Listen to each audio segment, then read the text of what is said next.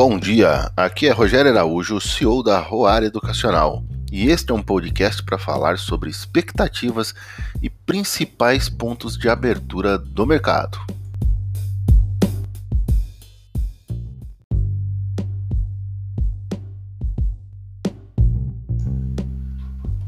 O IPCA e o IGPM, isso é índice de inflação no Brasil. Esses dois índices está, estão subindo faz 12 semanas. 12 semanas que os índices de inflação estão trabalhando em alta no Brasil. 12 semanas. E o IGPM já tem gente querendo ajustar o aluguel aí acima de 20%.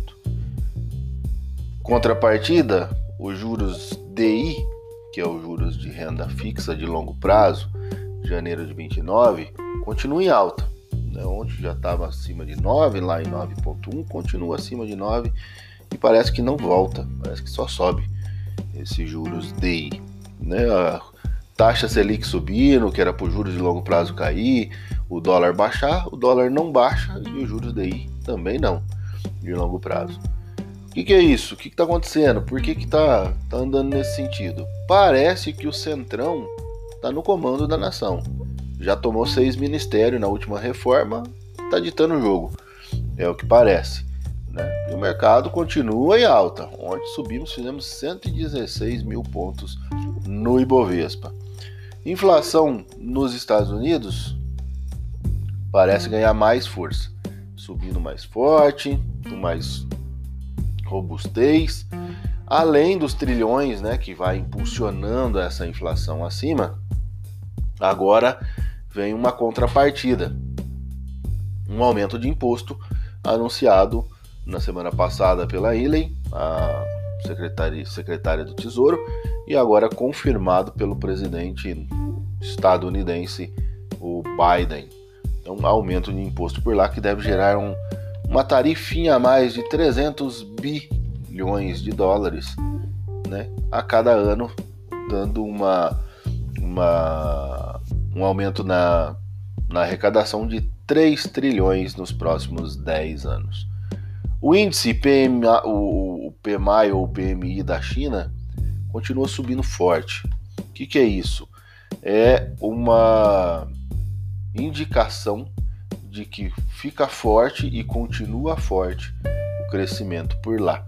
Os gerentes de compras continuam acreditando e continuam comprando com isso fortalecendo e apostando no crescimento na indústria e no serviço chinês. Então, a China deve continuar crescendo.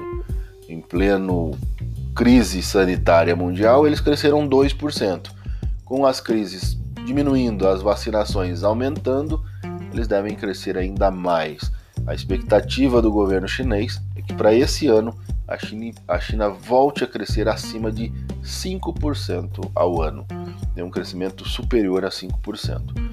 A inflação na zona do euro começa a bater também, os incentivos por lá foram bem menores do que os incentivos nos Estados Unidos, porém a inflação ainda começa a pressionar na região da zona do euro. Já na União no Reino Unido, né, no United Kingdom, que acontece? O PIB teve um crescimento considerável, crescimento acima de 1%, crescimento que traz muito mais otimismo para o mercado da Grã-Bretanha. Colapso no Brasil, isso aí todo mundo já sabe, né? Parece que é notícia velha. A saúde colapsou, nós não temos leitos, pessoas morrendo na fila, falta de medicamento em alguns lugares e vacina não chegando em outros lugares.